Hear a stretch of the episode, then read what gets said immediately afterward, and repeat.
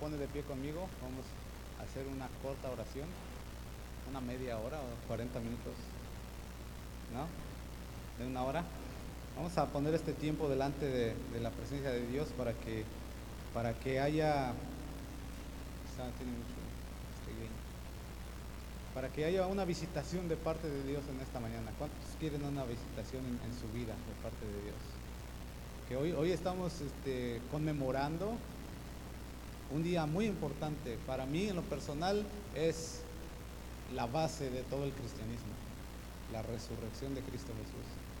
Que si Cristo no resucitó, entonces vana es nuestra fe, dice la Biblia. Entonces, vamos a orar. Señor, te damos gracias en el nombre de Jesús. Una vez más, Señor, en esta mañana, porque nos das el privilegio de entrar en tu presencia, Señor, como dice ahí en Hebreos, Señor, con libertad, sin miedo, Señor, confiadamente ante el trono de la gracia. Hoy queremos acercarnos, Señor, delante de ti, primeramente despojándonos de todo lo que traigamos, Señor. Cualquier carga, cualquier pensamiento, Señor, todo lo que se quiera levantar en contra del conocimiento de Cristo, hoy lo, lo echamos fuera, Señor. Lo rechazamos en el nombre de Jesús. Queremos concentrarnos en tu palabra, queremos concentrarnos en lo que tú hoy quieres hablarnos, Señor, para que haya vida, para que ese soplo de vida del Espíritu entre en nuestro corazón, en nuestra vida, en nuestra alma y nuestro espíritu, Señor, y nos avive como aquellos días de Ageo el profeta, Señor, donde tú avivaste el, espíritu del sumo sacerdote y de los profetas, Señor, para que reconstruyeran el templo. Así rogamos, mi Dios, en esta mañana, que sea tu Espíritu Santo avivando el espíritu de cada uno de mis hermanos que escucha este mensaje y que haya vida, Señor, que haya soplo de vida Así como un día tú fuiste levantado de entre los muertos por medio del poder de Dios, que así también hoy sean levantados aquellos que necesitan resucitar para vida eterna. En el nombre de Jesús pedimos todo esto. Amén. Entonces, como dije, hermanos, ¿pueden tomar su asiento? Como dije hoy, estamos conmemorando uno de los días más importantes para el cristianismo. No solo, no, no, perdón, no solo por el día, no es el día en sí, es el acontecimiento que sucedió en ese día. Cuando Cristo Jesús fue llevado a la cruz para pagar por nuestros pecados, diga conmigo, por mis pecados. Dice Isaías 53 que todo el peso de nuestras iniquidades cayó sobre él. Y nosotros le tuvimos por herido de Dios y abatido. Pero él vino con un propósito.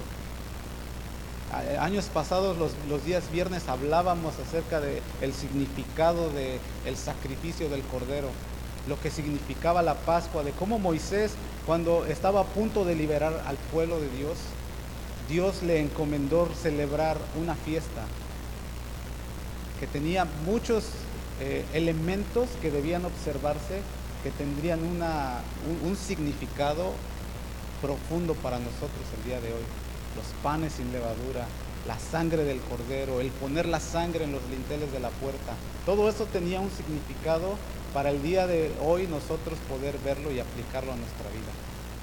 Moisés siendo una figura del Salvador, el libertador, por el cual el pueblo clamó, y Dios respondió su oración y envió al libertador. Entonces Moisés era una figura de Cristo Jesús que vino y libertó al pueblo. En aquel tiempo la esclavitud de Egipto simbolizaba la esclavitud del pecado en nuestras vidas, porque nadie podía ser libre de sus propias iniquidades por esfuerzos propios. Tenía que ser el sacrificio perfecto, de un cordero sin mancha, ¿Y dónde encontraríamos a un cordero así en este mundo? Si todos fuimos contaminados con la simiente de Adán. Tuvo que ser Dios y mostrándonos a través de todas las escrituras que Él se proveería a un cordero, como lo hizo con Abraham, cuando fue al monte Moriah y le dijo, ofréceme a tu hijo. Y Él se proveyó el sacrificio perfecto. ¿Está conmigo hasta ahí en esas figuras? Era importantísimo que el pueblo tuviera en mente todas estas cosas. Porque cuando viniera el Cordero de Dios, como dijo Juan el Bautista, cuando vio a Jesús acercarse y dijo, ese es el Cordero. Me imagino a Juan el Bautista emocionado en su rostro, porque les estaba predicando, oigan, detrás de mí viene alguien al cual yo no puedo ni siquiera desatar su correa, no soy digno de estar delante de él. Y cuando lo vio, imagínense la expresión de Juan el Bautista, es él, del que yo les estoy hablando es él, el Cordero de Dios que quita el pecado del mundo. En el Antiguo Testamento el pecado era cubierto nada más. Y, había necesidad de que cada año se ofrecieran sacrificios por el pecado del pueblo y por el del sacerdote. Pero una vez venido Cristo Jesús, se ofreció una sola vez y para siempre. Y ahora es sumo sacerdote de todos los que se acercan a Dios por medio de la fe en Él. Y vive para siempre, dice la Biblia en Hebreos, para interceder por nosotros. ¿No se emociona usted con eso? Yo sí. Todo eso tenía que venir porque estaba prometido. Nadie podía acercarse a Dios antes si no, estaba muerto. Todos los profetas que tuvieron alguna visión de Dios decían, ay de mí que soy muerto, ah, han visto mis ojos, decía Isaías, al Señor de los ejércitos. Nadie podía estar delante de la presencia de Dios sin estar muerto. Pero ahora dice en Hebreos, después de venido todo el sacrificio, todo el rescate por nuestras iniquidades, dice ahora, acercaos confiadamente ante el trono de la gracia. ¿Qué diferencia? Porque dice la Biblia que cuando Jesús eh, hizo su último suspiro, su último aliento, el velo del templo se rasgó de arriba abajo y quedó abierto el lugar santísimo donde mora Dios el exclusivo lugar donde solamente una persona podía entrar en la figura del tabernáculo. Ahora está abierto para todos los que por medio de la fe en Cristo se acercan a Dios.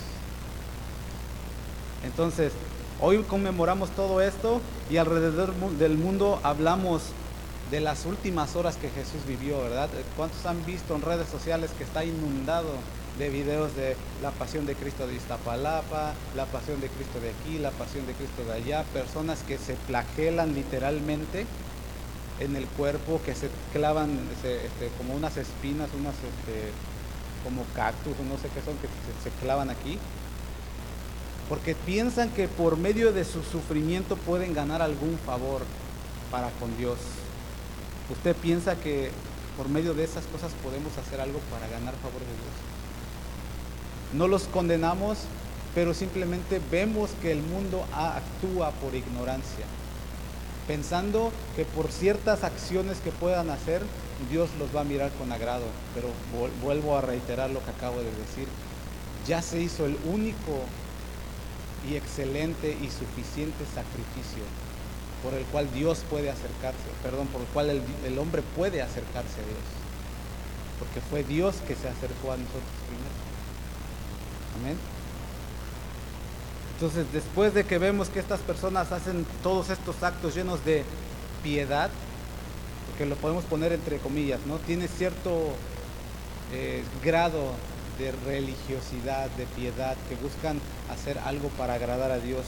Lo vemos alrededor del mundo y vemos que al pasar la Semana Santa, todas estas personas vuelven a su estilo de vida cotidiano, ¿cierto? Se les olvida que, interpretaron a Jesucristo muriendo en la cruz. Se les olvida que interpretaron a uno de los apóstoles. Se, les olvida que interpretaron la resurrección y que llenos de alegría y gozo decían, resucitó, resucitó. Pero pasados los días se olvidan de eso y vuelven a su estado natural. Porque ninguna de estas cosas, de estas obras tiene peso. Solamente representan algo que es de iniciativa humana, lo cual no puede agradar a Dios. El día de hoy el cristianismo, voy a decir cristianismo en el exclusivo significado de la palabra, todo lo que se dice cristianismo. Cristianos, evangélicos, católicos, porque también se consideran cristianos. Algunos testigos de Jehová se consideran cristianos. Todos los que usan la Biblia como palabra, como la palabra suficiente de Dios, todos estos cristianos han desvirtuado el valor que tiene lo que Jesús hizo en la cruz. Y lamentablemente entramos ahí nosotros también. Dígale, también yo estoy en el, costal. Estamos en el costal, decía este, un personaje aclamado, ¿no? Vamos a meternos ahí por humildad. Todos estamos ahí. Hemos desvirtuado el valor de la cruz de Jesús. La gente vive de una manera tan ligera, tan descuidada, que realmente no proclaman el cristianismo como está plasmado en las escrituras. El día viernes, en la célula que tuvimos, nosotros comenzamos el viernes, hablamos de el cristianismo de hoy que ha dejado de ser luz para las personas que están allá afuera. ¿Cuántos, fueron a la célula el viernes? ¿Se acuerdan de ese tema? ¿Qué hablamos? La luz tiene que ser una guía para las personas que andan en tinieblas. Aún los mosquitos, ¿se acuerdan de ese ejemplo? Nos ponen el ejemplo de que ven una luz y todos se van corriendo a la luz. Bueno, la Biblia dice que la iglesia es la luz del mundo. ¿Y por qué si hay tantas tinieblas allá afuera, por qué las personas que están en tinieblas no están yendo a la luz? Si usted naturalmente se para en un lugar donde está totalmente oscuro, tiniebla total, y de repente se, al fondo, hasta allá, se enciende una luz, ¿qué hace usted? ¿Se queda parado en la tiniebla o va hacia la luz? Naturalmente vamos hacia la luz. ¿Por qué? Porque en la luz encontramos seguridad. Ahí podemos ver qué es lo que está a nuestro alrededor. A lo mejor aquí en esta tiniebla puedo decir, ah, a lo mejor pisé una serpiente y no me di cuenta. A lo mejor por aquí, si doy un paso más, me voy a un precipicio donde voy a morir no me doy cuenta. Pero estando en la luz me doy cuenta de lo que está a mi alrededor, de cuál es el desorden que hay y cuál es el, lo que se tiene que componer. Pero si la gente del mundo, como nosotros comúnmente los llamamos, están en tinieblas y nosotros somos la luz, ¿por qué no están viniendo a nosotros, que somos la iglesia? ¿Por qué la gente del mundo prefiere alejarse de la luz y no venir a ella. Donde quiera que alguien vea una luz cuando está en tinieblas, va hacia ella. Lo reitero porque es muy importante. Porque la gente del mundo, que nosotros les decimos así, no está viniendo a la luz.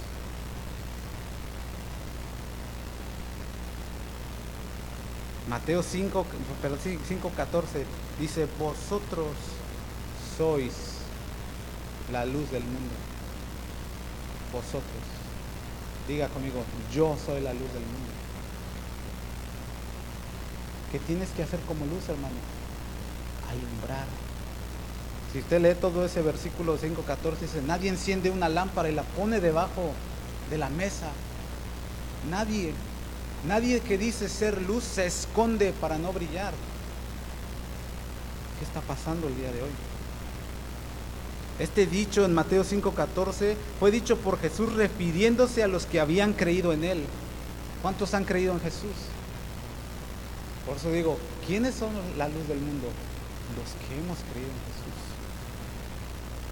Que después de que habían creído confirmarían lo que hoy se conoce o empezarían, conformarían lo que hoy se conoce como la iglesia primitiva. ¿Usted ha escuchado alguna vez ese término, la iglesia primitiva? Fue la naciente iglesia ahí en el libro de los Hechos, conformada por creyentes genuinos que sí estaban siendo luz. Ellos fueron los que serían llamados luz y sal de este mundo. Y realmente lo fueron impactaron a la gente de su generación. Dejaron un registro en el libro de los hechos de obras que Dios respaldaba porque ellos estaban siendo luz. Aún, usted ha leído el, el, episodio donde a un Pedro con su propia sombra lo ponían ahí y se sanaba a las personas. Dios respaldaba, porque esa fue su promesa en, en el último capítulo de Marcos, donde dice, toda potestad me es dada, ir y hacer discípulos, y estas señales seguirán a los que creen. En mi nombre echarán fuera demonios, en mi nombre hablarán, en mi nombre, en mi nombre. ¿Y dónde están esas señales, iglesia? Lo vemos en el libro de los Hechos que fue una realidad. Llegaban los apóstoles, oraban por las personas después de predicar. Había señales, sanidades, hablaban en lenguas, había todo tipo de señales respaldadas por Dios después de la predicación. Pero ¿qué sucedió? ¿Qué está pasando con esta generación? Que en vez de ser luz para un mundo en tinieblas, está dejando que el mundo sea luz para ellos. el otro día mencioné también esta canción que se llama What This World Needs del grupo Casting Crowns. Y hay una parte que a veces la pasamos desapercibida, donde dice, We're blending in so well that people can't see the difference. Nos estamos mezclando tan bien en el mundo que la gente no puede ver la diferencia entre uno que anda en tinieblas y uno que dice ser la luz. En, el, en, el, en la iglesia primitiva era evidente quién era cristiano. Era evidente. Usted puede leer los escritos de los reformadores y todas las escrituras que hay acerca de las crónicas del, del, cristianismo cuando se empezó a degradar y los que eran genuinos morían cantando y alabando al Señor. No negaban su fe. Pero hoy en día el cristiano dice, es que hay cosas que no entiendo, ya me voy. Es que el hermano me invitó a su casa, ¿verdad, brother? y no me diste café. Ya me voy. Y por cualquier cosita se ofende el hermano, el cristiano. Hermanos cristianos, ¿cuántos cristianos? Levante las dos manos si tiene dos. Es hora de ser real. Es hora de ser genuino. Hay cosas que van a pasar en tu alrededor, pero no dejes que eso te mueva. Mantén tu mirada puesta en Jesús, el autor y consumador de la fe. Y nada te va a mover. Nada. No seamos de este tipo de cristianos que se están mezclando también con el mundo, que ya no se ve la diferencia. Y ya no es decir, y bueno, ¿y esto qué tiene que ver con la resurrección? Bueno, el poder de la resurrección de Cristo trae a la vida del cristiano un cambio. Así, radical, 180, 180 ¿verdad? grados, 180. Ibas hacia una dirección, ahora vas hacia otra. Porque ibas en camino de muerte, pero ahora vas hacia la vida eterna. Ese es un cambio radical. Pero, ¿por qué estamos hablando entonces de los cristianos, del cristianismo que se ha diluido? Porque están olvidando el acontecimiento, la resurrección. Creímos en el Jesús crucificado y muerto que quedó ahí. Y sí es un hecho histórico que Cristo Jesús murió, pero también resucitó. No se quedó ahí. Él no, se, no permaneció en la tumba. Más allá de que haya muerto, también resucitó. Y porque Él resucitó, usted y yo también resucitaremos. Esa es la esperanza del cristianismo. En la casa de mi Padre muchas moradas hay. ¿Cierto? ¿Cuántos saben ese texto? Esa es la esperanza del cristiano. Pero como vamos a leer más ahorita adelantito, ninguna corrupción carnal puede heredar la eternidad. ¿Cómo iremos a esas moradas eternas si vivimos como si no hubiera resurrección de los muertos? Es importante entonces empezar a edificar desde abajo. Entonces, y el que es cristiano de hoy con los hermanos de la iglesia de Corintio, que vamos a enfocarnos ahí. Ah, en esa iglesia, bueno, le puedo decir asamblea, para que no suene tan agresivo, usted me entenderá. En ese lugar había divisiones. Cada uno decía tener el mejor expositor de la palabra. Usted recordará en el capítulo 1 de Primera de Corintios, donde decían, yo soy de Apolo, yo soy de Cefas, y yo decía otro que se sentía más espiritual, y yo soy de Cristo. ¿Cuántos son de Cristo aquí? ¿Cuántos son de Cefas? ¿No? ¿Ninguno? ¿Cuántos de Apolos? Somos de Cristo. Y había estas divisiones de pensamiento que cada uno decía, este es mi favorito. Algunos decían, eh, no, a mí me gusta más Apolos porque Apolos es poderoso en la escritura. Tú le preguntas, hey Apolos, ¿dónde está este versículo que dice, y por su sangre? Y ta, te lo dice así, poderoso en la escritura. Pero Pablo, pues, Pablo andaba, mira, estableciendo iglesias, tenía el ministerio del apostolado. No, yo por eso voy con él. Y hay tantas divisiones. No, no quiero decir que la enseñanza de afuera es mala, no, no, no. Nútrase lo más que pueda. Pero honre el ministerio local. Honre a quien, a quien donde se está congregando. Porque voy a mencionar unos tres nombres al menos. Él, mencionó tres, yo también le voy a hacer la, competencia. Porque el pastor Juan Manuel Vaz está hasta, hasta España. Usted puede nutrirse con su enseñanza, pero él no lo va a cuidar. Porque él está hasta España. ¿Cierto? Porque el, pastor, eh, hasta se me olvidó el nombre, uno que es dominicano. Usted a lo mejor lo identifica. Hay otro, uno que es peloncito. ¿Ah? Bueno, él, él y otro. Ellos dan muy buena enseñanza, yo los he escuchado, y tienen una teología muy correcta. Y puede nutrirse usted de ellos, pero ellos no lo van a cuidar. Ellos tienen sus congregaciones locales, tienen ovejas que Dios les encargó a ellos, de los cuales ellos van a dar cuentas por cada una de ellas, pero no de usted usted no es parte de su congregación local. Los hermanos en Corinto decían, no, yo soy de Apolos, a mí me predicó Apolos, a mí me gusta Apolos, yo soy de Cefas, porque Cefas, él anduvo con el Señor, Cefas es Pedro. No, yo soy de Pablo, y otros, no, yo soy de Cristo. Y Pablo les rompe ese argumento con tres preguntas que les hace a los hermanos en Corinto y les dice, ¿está dividido Cristo? Esto usted lo puede todo encontrar en el capítulo 1 de Corintios. Tres preguntas que les hace. ¿Está dividido Cristo? Yo les pregunto, hermanos de Chicago, ¿está dividido Cristo? ¿Fue crucificado Pablo por vosotros? Vaya poniéndole los nombres, ¿no? Ya me acordé del otro pastor, se llama Miguel Núñez son muy buenos expositores de la palabra, muy buenos.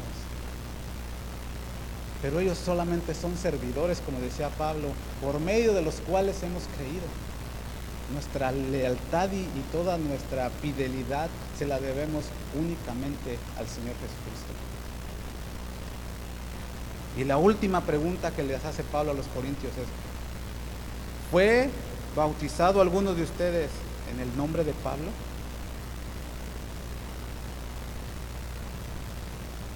¿Alguno que haya dicho, a mí, no, ustedes pronto, pero no en el nombre de Pablo? ¿Alguien lo ha dicho? A mí me bautizó en el nombre del pastor Eleodoro Contreras. En el nombre de Cristo Jesús. ¿Cierto? ¿O acaso alguna de estas preguntas se pueden contestar de manera afirmativa? ¿Alguien puede decir, sí, sí está dividido Cristo? Alguien puede decir, sí, Pablo fue crucificado por nosotros. O alguien puede decir Pedro, porque Pedro sí fue crucificado, Pero no tiene ningún poder, nada de eso. Lo que está aquí tratando de decir iglesia es Cristo Jesús. la columna vertebral de todo, toda su obra, su sacrificio y su resurrección. Y su enseñanza es la que nos lleva hacia el Padre. Nadie viene al Padre si no es a través de mí, dijo el Señor. Pero entonces, ¿por qué hay tanta división en la iglesia? Durante toda la carta de Corintios, Pablo les declara muchas verdades que los hermanos estaban olvidando y que los habían llevado a no ser luz en medio de las personas que los rodeaban. Permitían el adulterio. Pablo los exhortó por eso en el capítulo 5. Estaban permitiendo que alguien se enredara con la madrastra, con su propia madrastra. Se peleaban entre ellos, como dije en el capítulo 1, yo soy de Pablo, yo soy de Apolos. Eran fornicarios porque se iban a los templos de las diosas paganas y se involucraban en fornicación con las prostitutas del templo de los dioses paganos. Les encantaban los excesos carnales porque se drogaban y se metían sustancias que alteraban su manera de ver las cosas. Usted me entenderá, ¿no? En la iglesia había división entre los ricos y los pobres, porque los ricos menospreciaban a los pobres y los pobres se sentían ofendidos y menospreciaban a los ricos. Eso está en el capítulo 11. Dice, cada uno se adelanta a lo suyo propio. ¿Qué estaba pasando, hermanos, en la iglesia de Corinto? ¿Qué habían permitido que entrara para que estuvieran en esta condición? ¿Qué sucedía? En fin, bueno, cualquier parecido con la realidad es mera coincidencia, ¿verdad?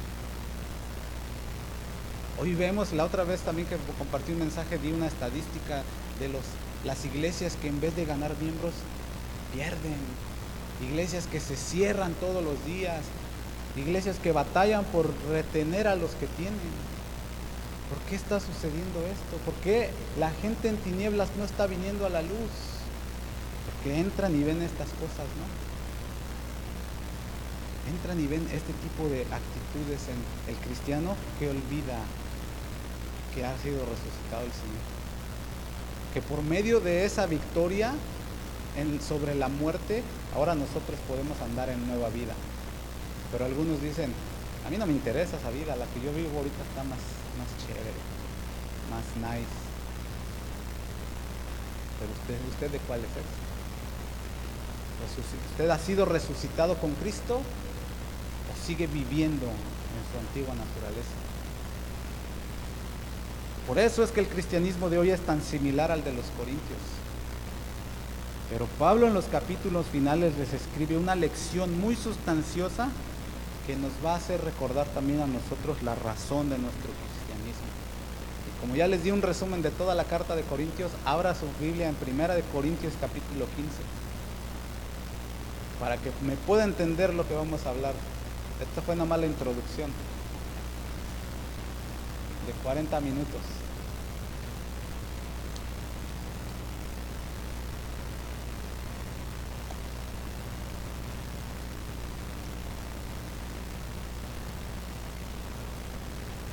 Cuando la tenga, diga conmigo amén. Primera de Corintios 15.1. Amén, dice, además os declaro hermanos el evangelio que os he predicado, el cual también recibisteis, en el cual también perseveráis. Dice el verso 3, o el 2, perdón. Por el cual asimismo, si retenéis la palabra que os he predicado, sois salvos si no, creíste en vano. Además, hermanos, dice el verso 1, después de todo lo que ya les había dicho en todos los capítulos anteriores, les dice, además, hermanos, como si no fuera suficiente, les voy a decir otra cosita. Imagínense los corintios, han de, haber estado diciendo, como, como usted comprenderá, ya, párale, ya después de tanto que nos acabas de decir, ya, cálmese. Pero dice Pablo, además les voy a decir una cosa, el Evangelio que les prediqué, este Evangelio que habla de las buenas nuevas, usted sabe que Evangelio significa buenas noticias, ¿verdad? Estas buenas noticias que yo les anuncié, cuáles eran estas? Que Cristo había muerto en la cruz para salvarnos de la condenación de nuestros pecados. Esa condenación que nosotros merecíamos por haber violentado la ley de Dios. Esa era buena noticia. Él se ofreció voluntariamente para pagar su deuda y la mía. ¿No le da gozo eso? Bueno, además dice, este evangelio que les anuncié, de que, que, quiere decir todo esto que acabo de decir. Y luego dice, el cual también recibisteis, porque es necesario recibirlo. Hay personas a las que se les predica esta verdad y la rechazan voluntariamente. ¿Y qué dice la Biblia? Ya no hay más sacrificio por el pecado, sino una horrenda expectación de juicio y de hervor que ha de consumir a los adversarios. Si alguien no quiere, no la recibe, no se le forza, pero tampoco hay, no hay más nada que hacer por esa persona. Pero aquí a los corintios, ¿cuántos corintios, este, cuántos de Chicago hay aquí? ¿Cuántos de Chicago dicen, yo sí recibí esa verdad, yo sí recibí esas buenas noticias? Además las recibiste. Esto quiere decir que usted y yo creímos en el anuncio y por eso fuimos agregados a la familia de Dios. Por eso fuimos contados, porque dice la Biblia, por gracia sois salvos por medio de la fe, no por obras, para que nadie se gloríe. Por gracia. Entonces, es cuestión de creer para recibir el don o el regalo de la salvación, pero es importante mantenerse o perseverar en la obediencia a este evangelio. Porque dice en la siguiente parte del verso 1, en el cual también perseveráis. En el cual siguen esforzándose por obedecer. En el cual siguen santificándose porque entendieron que la voluntad de Dios es vuestra santificación. Que os apartéis de iniquidad. Porque entendieron que Dios no tiene ninguna relación con el pecado. Entonces por eso van perseverando. Y cada día me voy despojando de esas cosas que a Dios no le agradan. Eso es ir perseverando. A Dios no le, no le agrada mi, carácter explosivo, Señor, volteame. A Dios no le agrada mis malas palabras, Señor, ayúdame a quitarlas. A Dios no le agrada mi mala actitud en el trabajo, Señor, ayúdame a cambiar. Eso es ir perseverando. Ir de gloria en gloria. Amén. Eso es perseverar. Y luego dice el verso 2, por el cual asimismo, si retenéis la palabra que os he predicado, sois salvos. Si esta palabra de salvación, de que Cristo murió y nos justificó y resucitó para darnos nueva vida, si la, la, retenemos, diga, diga conmigo retener, es aferrarse a ella. Cuando tú agarras algo y dices, esto es mío, y viene el hermano y te dice, no, este es mío. No, es mío. Y llega otro hermano y te dice, no, pues si yo me... No, yo es mío. Que lo retienes, te aferras a ellos porque es tuyo. Bueno, lo que Dios te dio es tuyo y nadie te lo puede quitar. Pero, si lo retienes. Por eso dice la Biblia en Hebreos, en, en el capítulo 2, que tenemos que cuidar nuestra salvación con temor y temblor, pero no es porque la perdamos, sino porque tienes que cuidar lo que ya Dios te dio. Tienes que irlo cultivando para que vaya creciendo. Si alguien te da algo y tú dices, ¿y esto qué? lo avientas por allá. ¿Eso es tener cuidado? ¿Eso es retener? ¿Qué va a suceder contigo? A lo mejor alguien te dio un sobrecito que decía, este, un seguro de vida por 150 millones de dólares. Y tú dices, ah, ¿y esto qué? Y lo avientas sin saber lo que hay dentro. Así hay mucha gente desprecia la salvación del Señor sin experimentarla primero. ¿Y esto qué? Ah, el cristianismo es carga, el cristianismo es esto, que no se meten primero a experimentarlo, lo desprecian. Pero usted y yo somos los que retenemos, ¿cierto? Hemos retenido la palabra que se nos ha predicado y por medio de esa palabra dice, el, final del verso 2, sois salvos. Y si no la retenemos, ¿cuál es la otra parte que dice ahí al final del verso? Si no, creísteis en vano. Si tú no tienes, no te aferras a esa verdad, a esa salvación, tu fe fue en vano entonces. ¿Para qué dijiste haber creído? ¿Para qué dijiste haber aceptado al Señor si no, no te aferraste a esa salvación? Simplemente pasaste así como que, ah, como dice ahí afuera del Jimmy Jones, ¿no? De Free Smells. Vale, huele rico, pero no te metiste a comer un sándwich ahí. Nomás pasaste y dijiste, ah, huele riquito, ¿no? Pero hay para la otra. Así se quedan muchos como Agripa. Por poco me persuades a ser cristiano. Por poquito me, me, animas a que me, a que me arrepienta. Por poquito soy salvo. Pero ese poquito les va a resonar en, el día de la condenación, cuando Dios venga a juzgar a todo el mundo. Ahí ya no va a haber más eh, que ofrecer. Entonces, dice el verso 3, porque primeramente os he enseñado lo que así mismo recibí, que Cristo murió por nuestros pecados conforme a las escrituras. Por si nos quedaba alguna duda de todo esto. Cristo Jesús murió por nuestros pecados, pero todo en conformidad a las escrituras. Nada de esto ocurrió por circunstancias, por accidentes. Todo estaba planeado. En el capítulo 2 de Hechos 23, en el capítulo 2 de Hechos en el verso 23 narra el escritor de los Hechos a este entregado por el determinado consejo y anticipado conocimiento de Dios, prendisteis y matasteis por manos de inicuos. El determinado consejo, Dios había determinado que Cristo muriera por nuestros pecados. Y su anticipado conocimiento de que todo lo que iba a suceder era para la redención de los pecados del mundo. Pero ¿por qué dice Pablo, primeramente les he enseñado lo que así mismo recibí?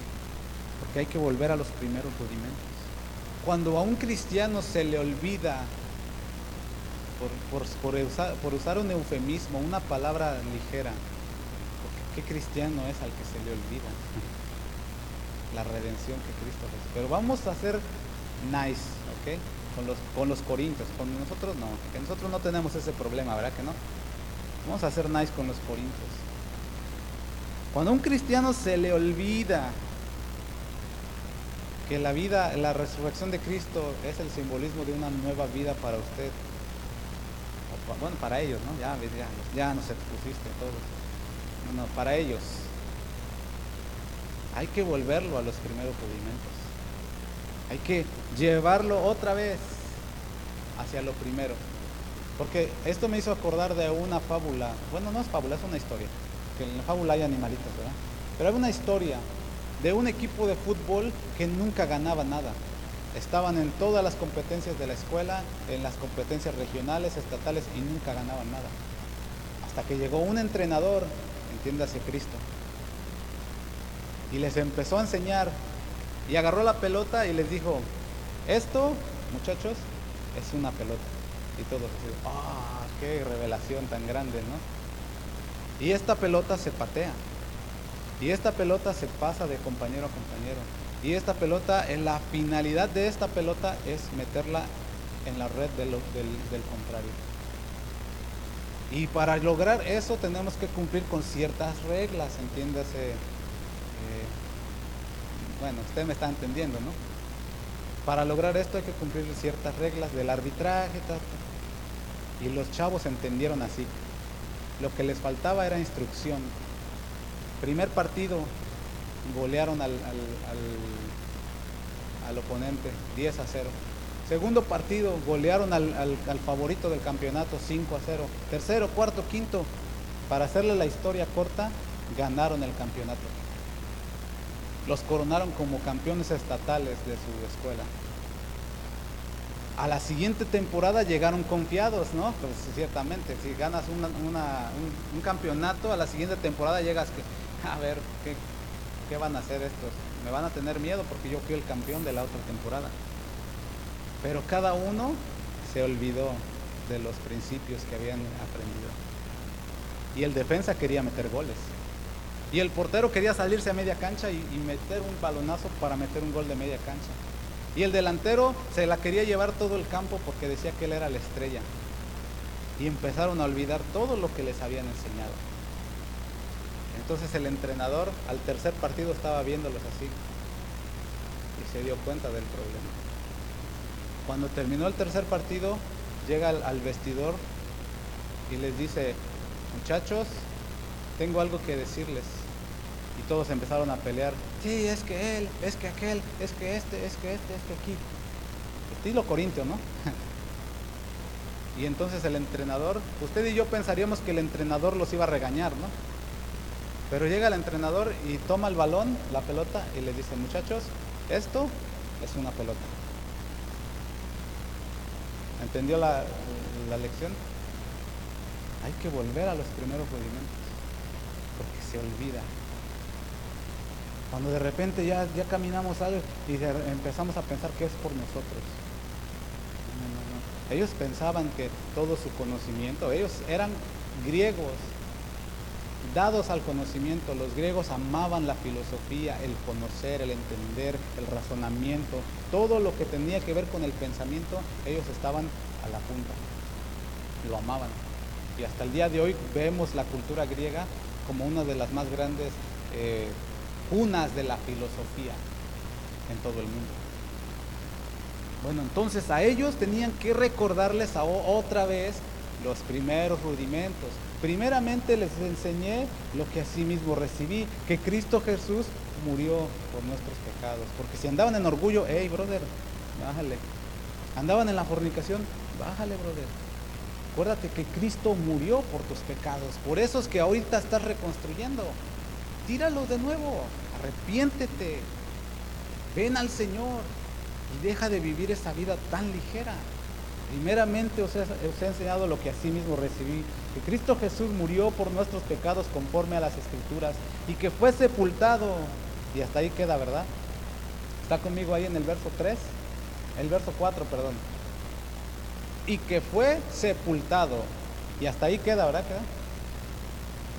¿Qué sigue después de eso?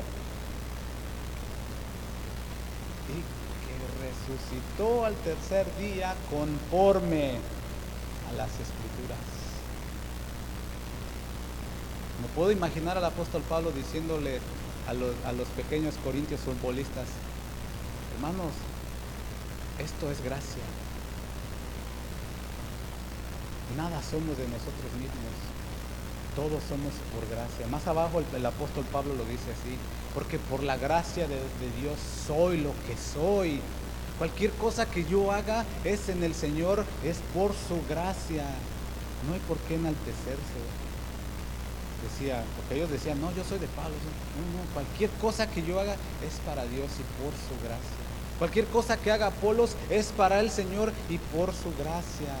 Porque por la gracia de Dios soy lo que soy. Porque esa resurrección es la que me hace tener esa nueva vida.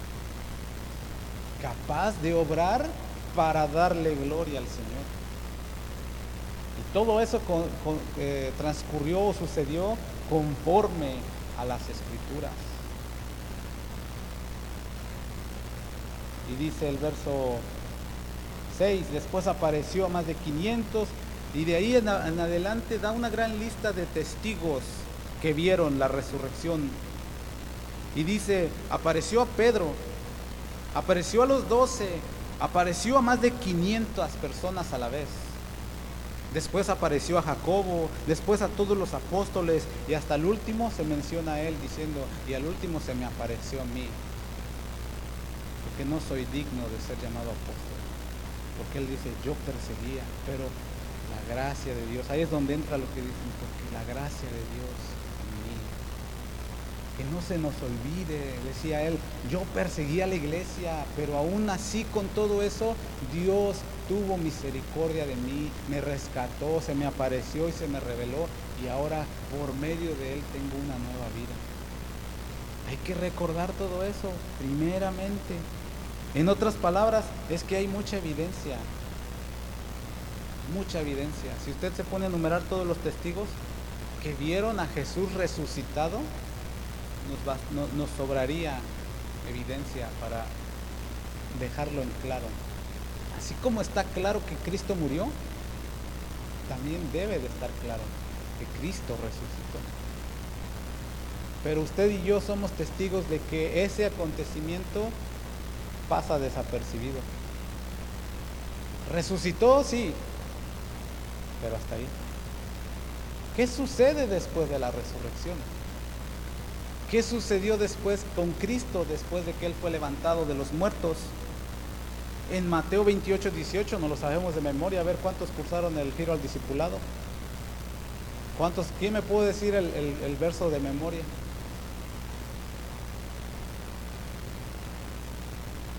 Toda potestad me es dada en los cielos y en la tierra. Por tanto, id y haced discípulos a todas las naciones, enseñándoles que guarden todas las cosas que yo os he mandado, bautizándolos en el nombre del Padre, del Hijo y del Espíritu Santo. Y he aquí yo estoy con vosotros todos los días hasta el fin del mundo.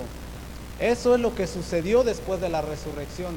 ¿Qué pasa con el cristiano después de que ha resucitado con Cristo? Aleluya, gloria a Dios. ¿Qué sucede? Gracias Señor, allá nos vemos en la vida eterna. Me voy a sentar en este banquito a esperar tu venida. Dejó una comisión, hermanos. Dejó una gran comisión.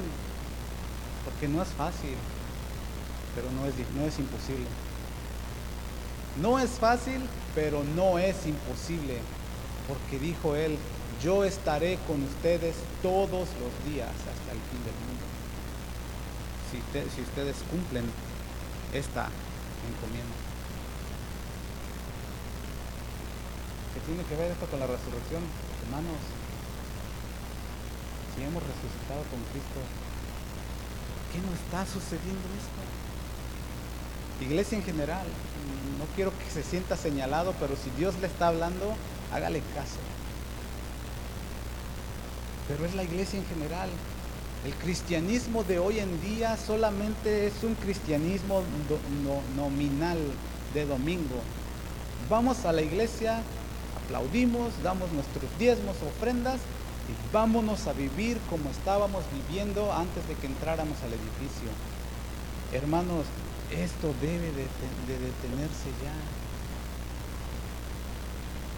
Una exhortación en el nombre del Señor. Esto debe de detenerse ya si hemos resucitado con Cristo, busquemos las cosas que están allá arriba, donde está Cristo sentado a la diestra del Padre. Esa es la misión del cristiano, ir y hacer discípulos a todas las naciones, enseñándoles primeramente lo que a nosotros nos enseñaron, que Cristo Jesús murió por nuestros pecados conforme a las escrituras. Y ese es el comienzo para una nueva, una nueva criatura y de ahí disipularlos y de ahí darles un seguimiento y de ahí, pero ¿por qué no está sucediendo? ¿Qué le ha pasado a la iglesia del día de hoy? De ahí me voy a saltar al verso 20 donde dice, mas ahora Cristo ha resucitado de los muertos, primicias de los que duermen es hecho. Él fue y está estableciendo aquí la verdad más poderosa del cristianismo. Que Él fue el primero en resucitar de los muertos y que después de Él vendremos, o vendremos nosotros. Seremos nosotros los que vamos a resucitar en gloria. ¿Usted está, está consciente o alguna vez había escuchado de que usted va a resucitar en gloria? Ese debe de ser el motor que le dé combustible, o más bien el combustible que le dé a tu motor la fuerza para seguir adelante, hacia arriba. La esperanza de que Cristo resucitó de los muertos y que después de Él seremos nosotros. Si usted lee las cartas de, Pablo a los tesalonicenses, no, no, lo busque, solamente léalo. Es es un buen ejercicio donde usted se va a dar cuenta de la gloria venidera que viene para la iglesia cuando Cristo venga sobre las nubes. Porque déjeme decirle, Cristo volverá sobre las nubes con poder y gloria. y todo ojo le verá. Aún los incrédulos, aún los que dicen, yo no quiero nada con el Señor, yo no quiero nada del cristianismo, aún ellos lo verán y se darán cuenta que era real lo que les predicaba. Porque Él ha resucitado. Es necesario que el cristiano tenga estas verdades arraigadas en su corazón. ¿Está conmigo? ¿O qué piensa? ¿Qué, le está trayendo el Señor a su corazón? ¿Por qué la iglesia está viviendo una religión? La iglesia no fue creada para ser una religión. La iglesia fue creada para esparcir el mensaje. Tristemente, tristemente ha dejado de suceder eso ya por muchos años, que la iglesia. Pero ¿por qué si el Evangelio dice que ni las puertas del infierno prevalecerán contra ella? Esa es una verdad que dice la palabra de Dios. Pero ¿qué está pasando entonces? Que la iglesia no es este edificio. Algunos piensan que es el edificio. Hágale así conmigo, la iglesia soy yo. Si tú te apagas, la iglesia se apaga. Si tú te mueres, la iglesia se muere. Si tú no, tú no compartes lo que hay dentro de ti, la iglesia no crece. Los edificios, mire, cada día los hacen más grandes. ¿Cuánto le echa aquí de, de aquí para allá? Como unos 80, 90 pies de alto. Cada día los hacen más altos. Pero usted y yo no crecemos en gracia. La iglesia somos nosotros. Y si nosotros nos morimos, la iglesia se muere. Ciertamente las puertas del infierno no prevalecerán contra la iglesia. Porque dicen a veces que, un dicho popular, ¿no? Con esos amigos, ¿para qué quiero enemigos? ¿Para qué quiero que el, infierno se levante contra mí si yo mismo me estoy levantando contra la iglesia, contra mí mismo?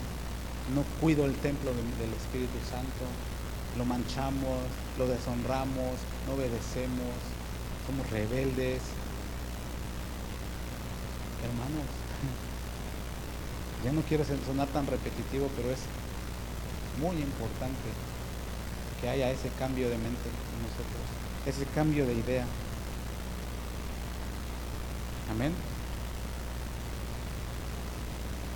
Ahora vamos a hacer un salto ah, al verso 44.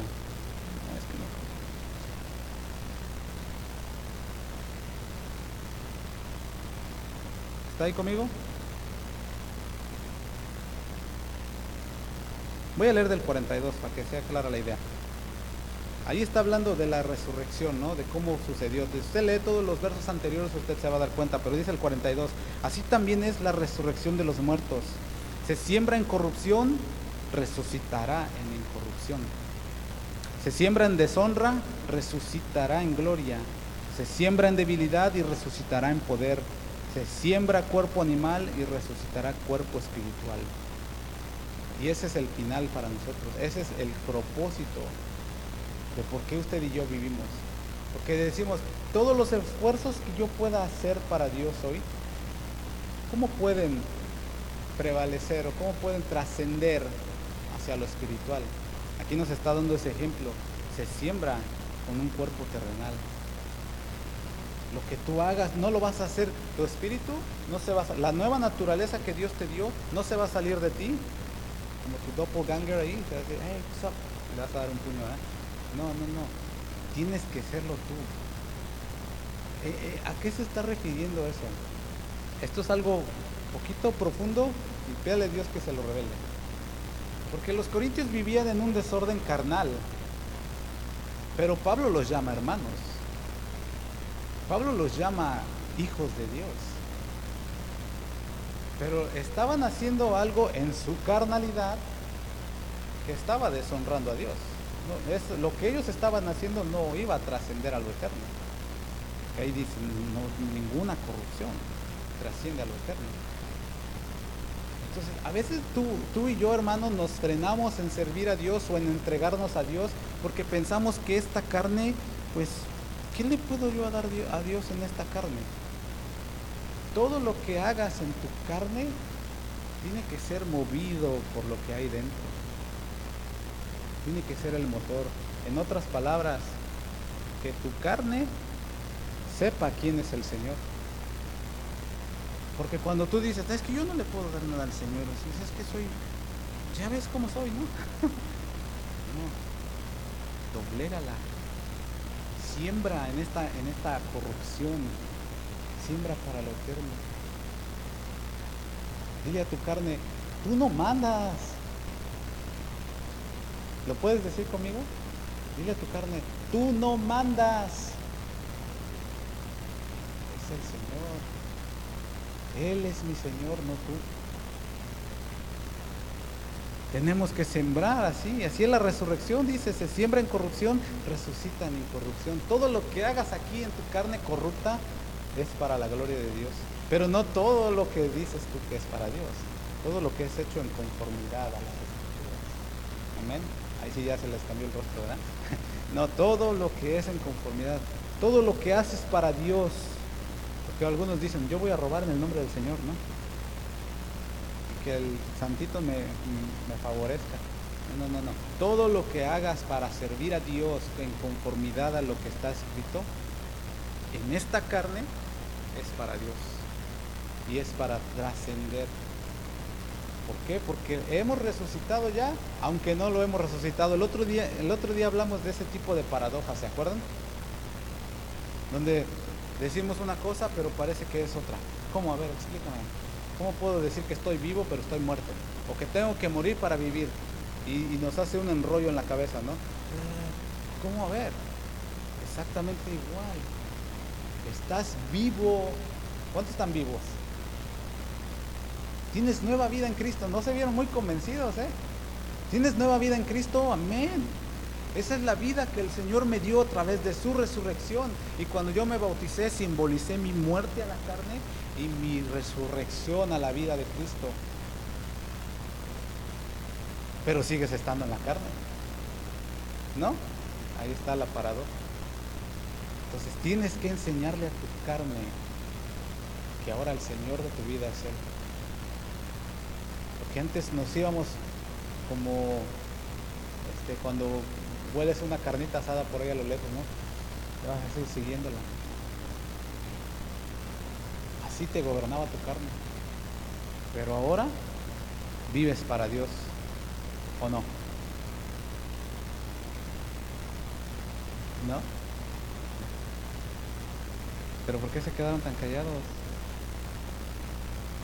¿Es dura esta palabra? Es necesario, hermanos. Créanme que yo a veces pienso lo mismo a veces. A veces es duro, pero la edificación de un edificio en las bases tiene que ser lo más duro. Porque es lo que, vas, lo que va a soportar toda tu, todo tu edificio. Si pones fundamentos endebles, tu hogar, tu casa, el Señor mismo lo dijo, ¿no? Cualquiera que me oye estas palabras y no las hace, le compararé a alguien que cimienta su casa sobre la arena, cimientos débiles. La arena se va a hundir. Todo eso va a perecer. ¿Por qué? Porque el fundamento es débil. Para que tu fe crezca tiene que haber fundamentos sólidos. A veces este tipo de cosas suenan muy fuertes porque estos son los fundamentos, son los que van a a sostener toda la obra de edificación que Dios va a hacer en ti. Y si no me crees, lo vas a ver más adelante. Pero recíbelo con fe. Recíbelo porque es de Dios. Amén. Amén o no amén. Y para empezar a concluir el mensaje, quiero que regresen conmigo al versículo 12.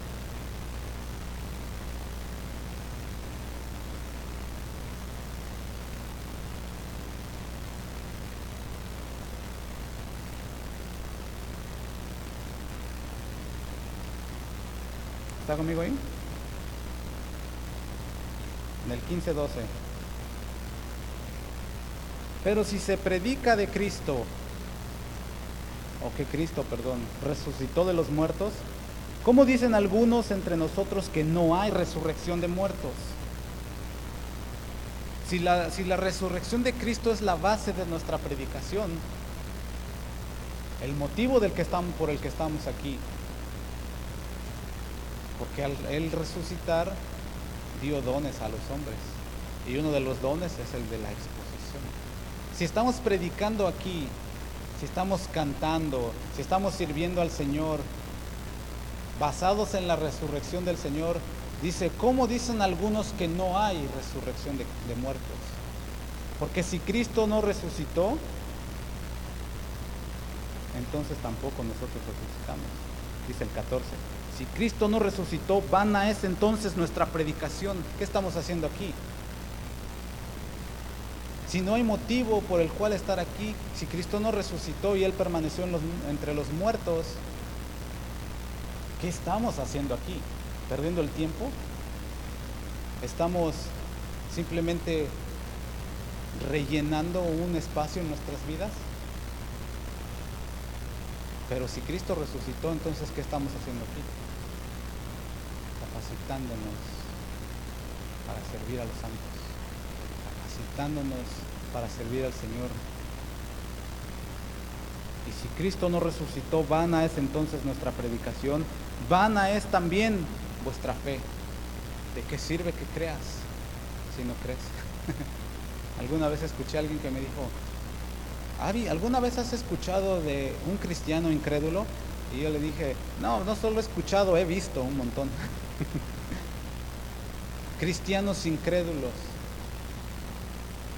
en, aquel tiempo había gente que abiertamente decía que los muertos no resucitan. Porque decían que no se puede. Ellos tenían una filosofía llamada dualismo, en el cual decían que el espíritu es bueno y todo lo que hagas trasciende en el espíritu y la carne se queda, esa perece. Entonces decían, si todo lo que hay en mi carne es malo, ¿para qué quiero resucitar? Si cuando yo muero soy libre de esta maldad que me está aprisionando. Lo que yo quiero es ser libre de todo este pecado y de todo lo que me asedia. Cuando me muero, soy libre en el Señor. ¿Cómo crees que voy a resucitar? Estás loco. Y algunos viven así. No, no, no. Si lo bueno está aquí en este mundo. Lo bueno está aquí.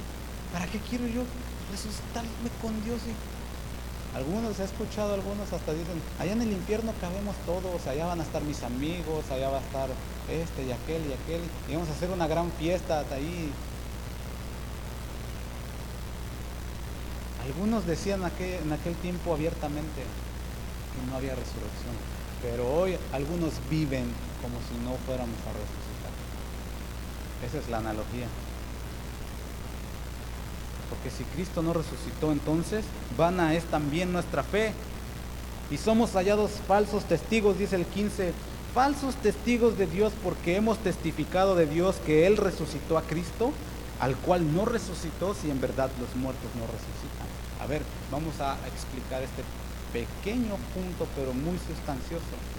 Somos hallados falsos testigos porque le decimos a la gente, ven a la iglesia, ven al Señor, el Señor quiere rescatarte.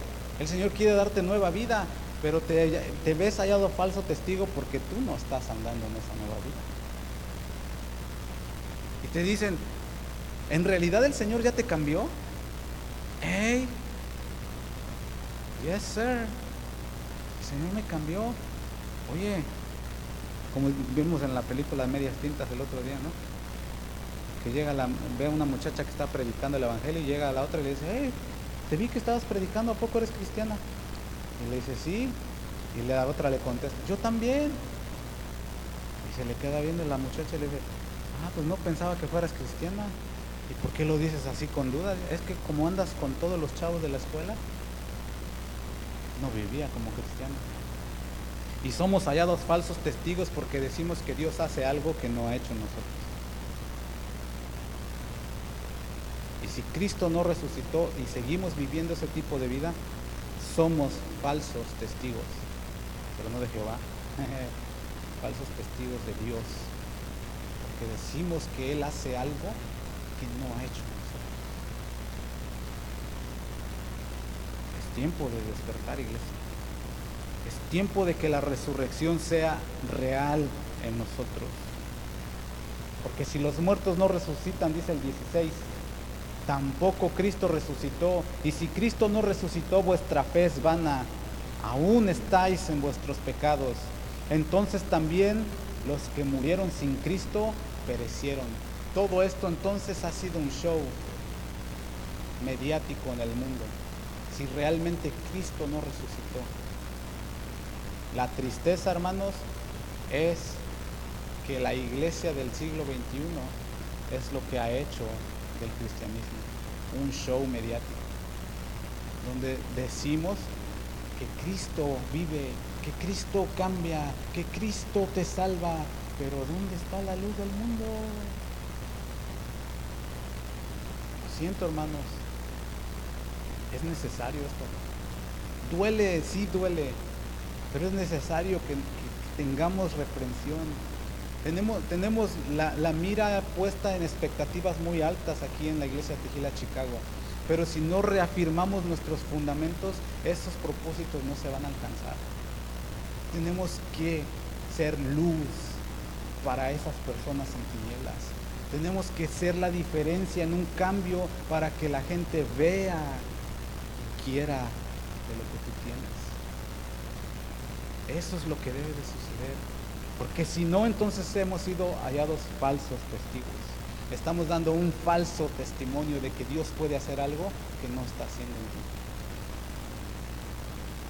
Y si no hay nada más, entonces todo esto ha sido nada más algo efímero. Un día se va a acabar, como dicen por ahí, los animalitos se mueren y hasta ahí llegaron para nosotros esto apenas es el preámbulo de lo eterno que viene, de la gloria eterna que viene con el Salvador del mundo, Cristo Jesús. Y si en esta vida, dice el 19, solamente esperamos en Cristo, somos los más dignos de conmiseración de todos los hombres. Amén. Yo digo amén. Si la gente me mira a mí que solamente espero en Cristo Jesús como mi única esperanza y por esa esperanza que yo tengo me tienen lástima, amén. Que me tengan lástima, pero para mí eso es el todo. Porque es necesario que todo esto acontezca. Y para terminar, quiero que me acompañe a Filipenses capítulo 3.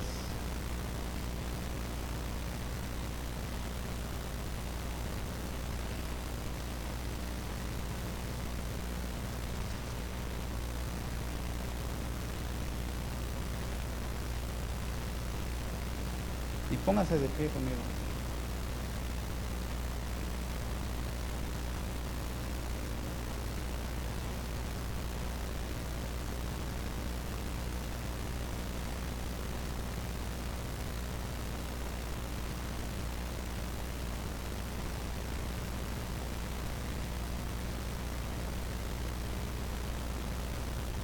Necesario que haya este tipo de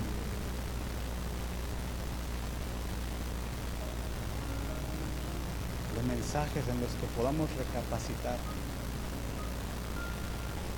y podamos ver si estamos viviendo en esa nueva vida resucitada. Iglesia, el día de hoy conmemoramos que Cristo resucitó. Cristo resucitó. El mismo Jesús que te levantó a ti y a mí de los muertos, Él resucitó.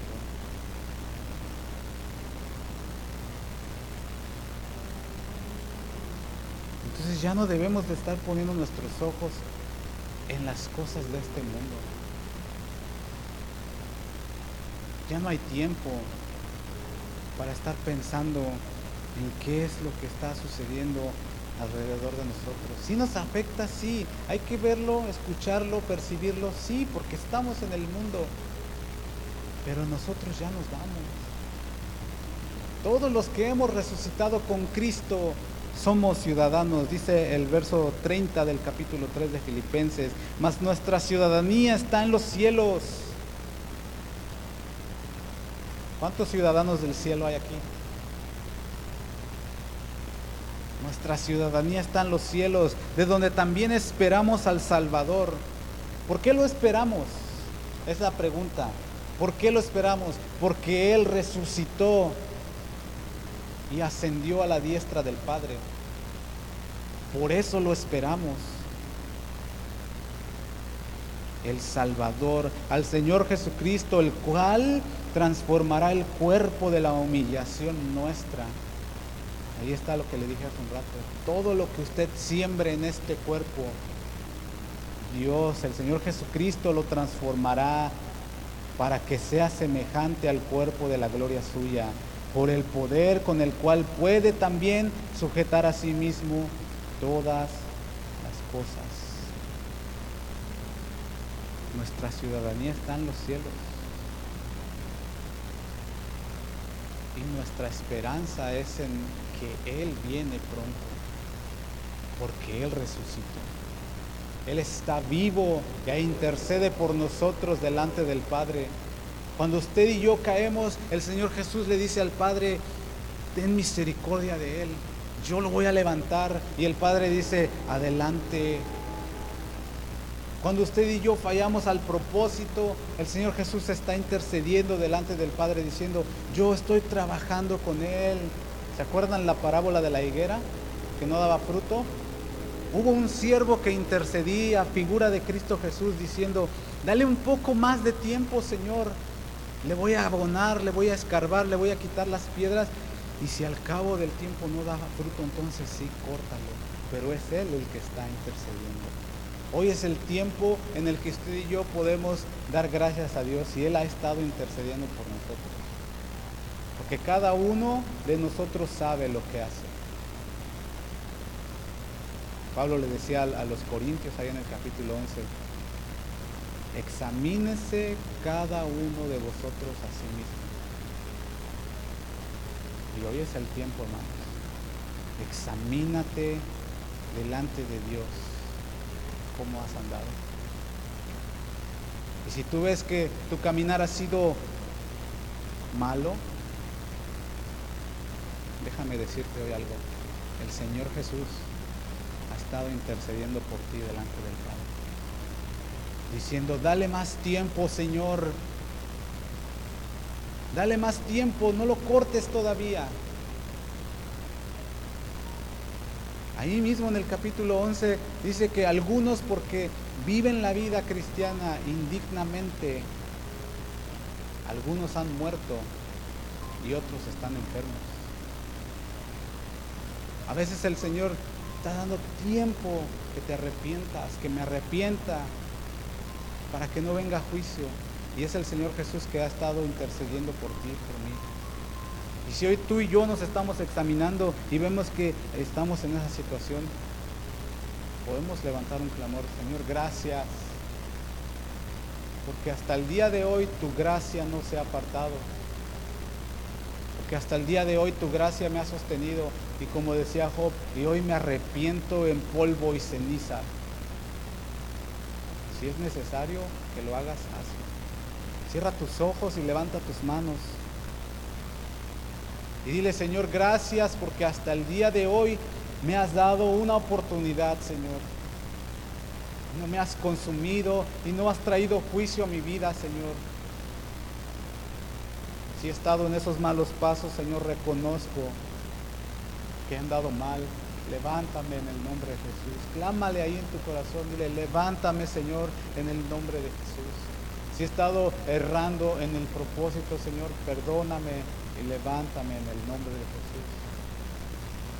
Si he estado haciendo las cosas en conformidad a mi propia opinión, Señor, levántame, Señor, y perdóname en el nombre de Jesús.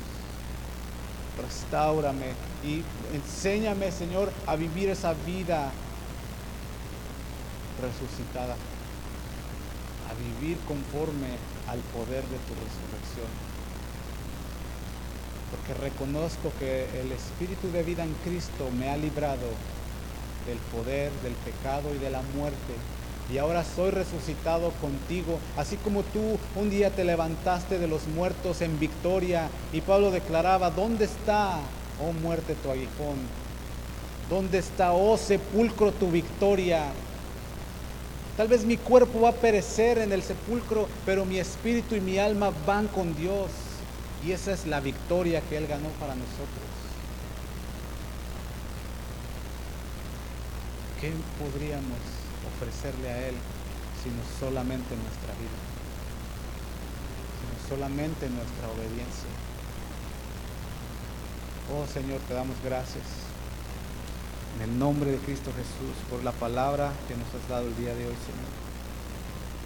Que si has resucitado, Señor, y nosotros lo creemos, te rogamos que nos levante, Señor Dios, con el mismo poder que levantaste a Cristo de los muertos, que hoy haya vida eterna en medio de los huesos secos.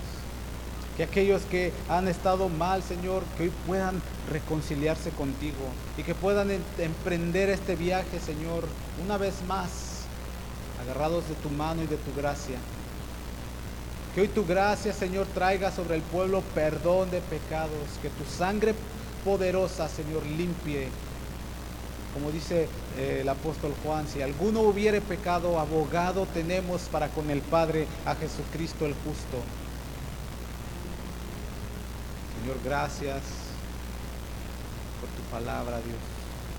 Gracias porque no nos queda la menor duda que todo lo que haces, Señor, es porque nos amas quieres limpiarnos, quieres guardarnos para el día de tu venida. En el nombre de Jesús, te damos muchas gracias. Amén. Amén.